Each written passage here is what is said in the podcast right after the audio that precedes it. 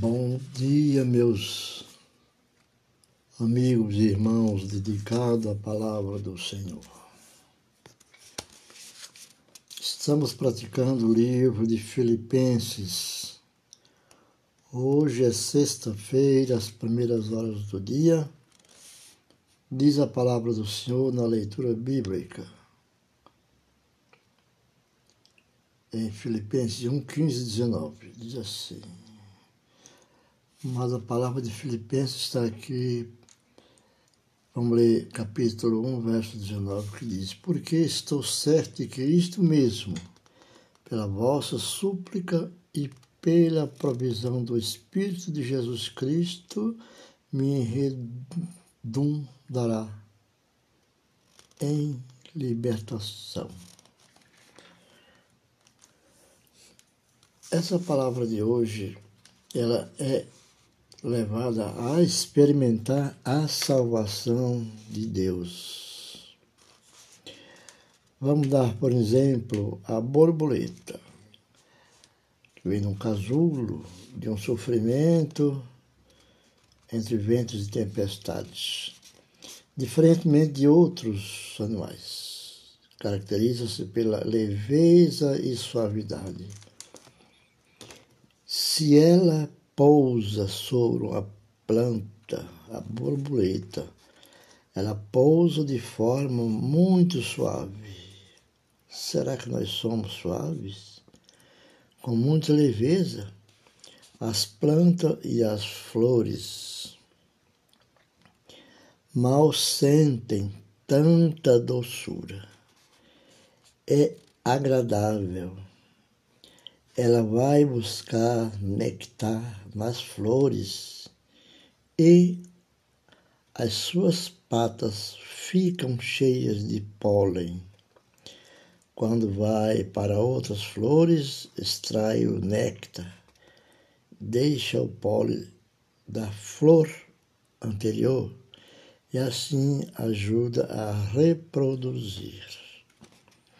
Nós, igualmente, precisamos dar frutos.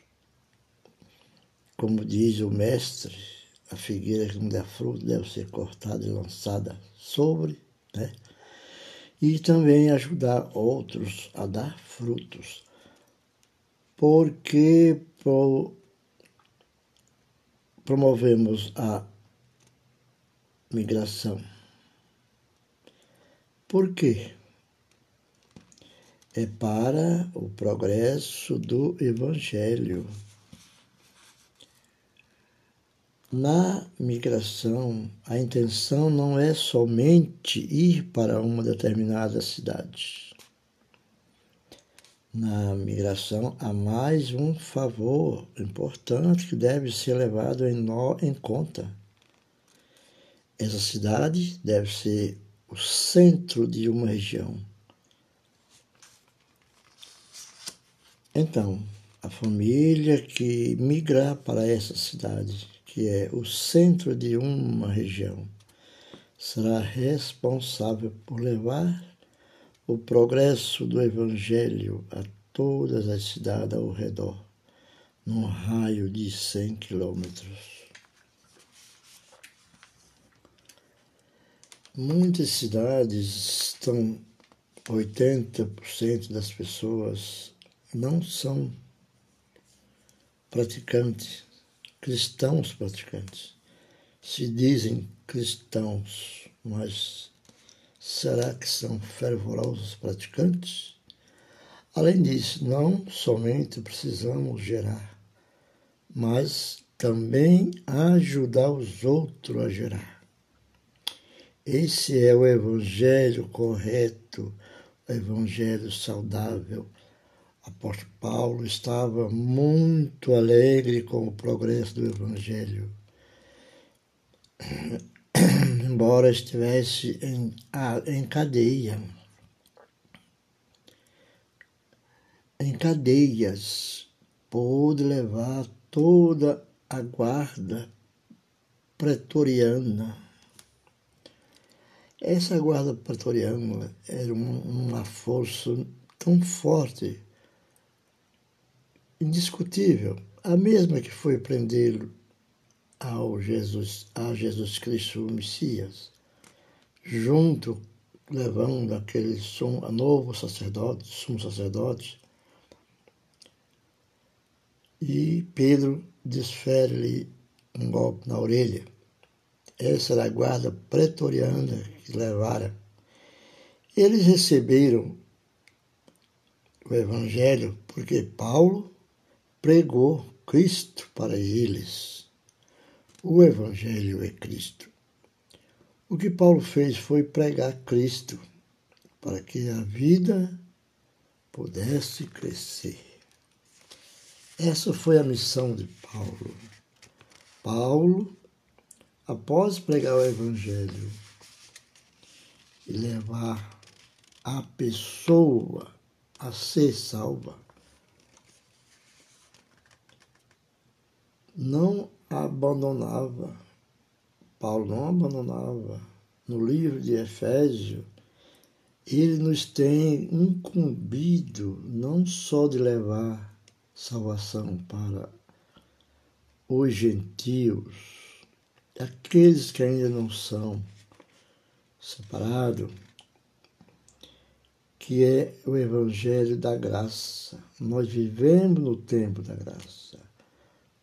Devemos dar graça por estarmos nessa missão do ID, do Evangelho, mas também de pregar-lhes, não só de estar, mas pregar o Evangelho do Reino, para que recebam a salvação orgânica do crescimento a cada dia um pouco, a fim de que por meio de um processo constante de crescimento e transformação. Isto é, um processo metabólico, eles possam ser transformados. Assim, as células espirituais velhas vão sendo eliminadas e substituídas pelas novas o que os levará a viver sempre num processo de renovação. Nossas células, nós temos 100 bilhões de células na nossa mente. Essas células, quando nós pregamos o Evangelho, falamos de Cristo, as boas coisas entram na nossa mente. Ela se transforma para o nosso consciente e a ciência diz que ela gera 350 bilhões de células novas, neurônios, 350 bilhões de neurônios se movimentando uma, em soluções. Desse modo, a mente deles não permanecerá no que é velho, porque essas células de 100 bilhões em movimento, gerando 350 bilhões de neurônios nas coisas de anos atrás, esse era o encargo de Paulo.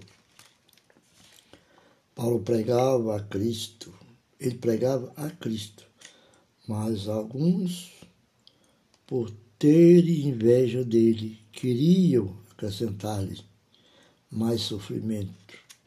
Filipenses 1, de 15 a 17. Paulo estava triste com isso.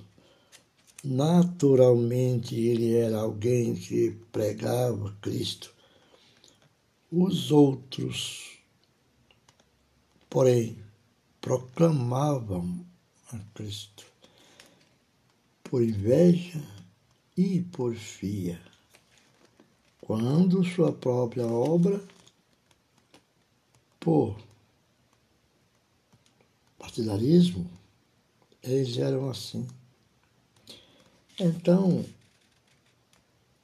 se proclamar é apenas dizer o nome, pregar a Cristo é levar até aquela pessoa de dentro de si próprio, entregar aquela pessoa que a pessoa venha sentir. Divisão é algo que Deus odeia. Ao fazer isso, tais pessoas julgavam aumentar a tribulação de Paulo. A tribulação de Paulo. Eles queriam perturbá-lo e em suas cadeias, aumentando a prisão sobre ele. Eram maus. Embora estivesse muito triste, nosso querido amado Paulo continuou. Todavia, que importa? Uma vez que Cristo, de qualquer modo, está sendo pregado, quer por pretexto, quer por verdade. Também com isto me regozijo, sim, porque me regozijarei. Verso 18. Porque Paulo tinha um coração tão grande. Por que Paulo tinha um coração tão grande? Com tanta gente fazendo-lhe mal? Porque ele conseguia tolerar tudo isso. Por que Paulo tolerava tudo isso? A resposta está no versículo 19 que diz: Porque estou certo de que isto mesmo, pela vossa súplica e pela provisão do Espírito de Jesus Cristo, me redundará em libertação. Me redundará em libertação. Lembrando que nós abrimos aqui palavra dizendo, Filipenses 1, capítulo 1, verso 19. Então, Paulo diz isso por causa da súplica dos, dos irmãos e pela provisão total do Espírito de Jesus Cristo. Ele experimentou mais da salvação de Deus. E assim, nós devemos buscar em Cristo e regozijar sempre.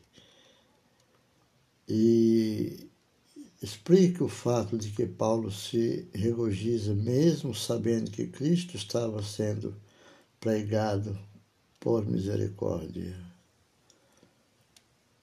Faça uma reflexão, ruminando, regozijando é a prática de nós estar, é a palavra-chave. Mas vamos buscar em Cristo Jesus. Porque Paulo regozijava mesmo sabendo que Cristo estava sendo pregado por discórdia. Mas Paulo não proclamava, Paulo pregava, exaltava o nome do Senhor. Vamos seguir pregando a palavra do Senhor. Que Deus o abençoe e uma boa sexta-feira nessa pregação da noite, meia-noite, todos os meus irmãos receber uma bênção do Senhor através da Rádio Comunicação Igreja Evangélica de Missões no ID do Senhor. Que Deus o abençoe grandemente e até a próxima edição pelas plataformas digitais deste podcast. Valdecir Figueles agradece de coração a todos os irmãos e ouvintes.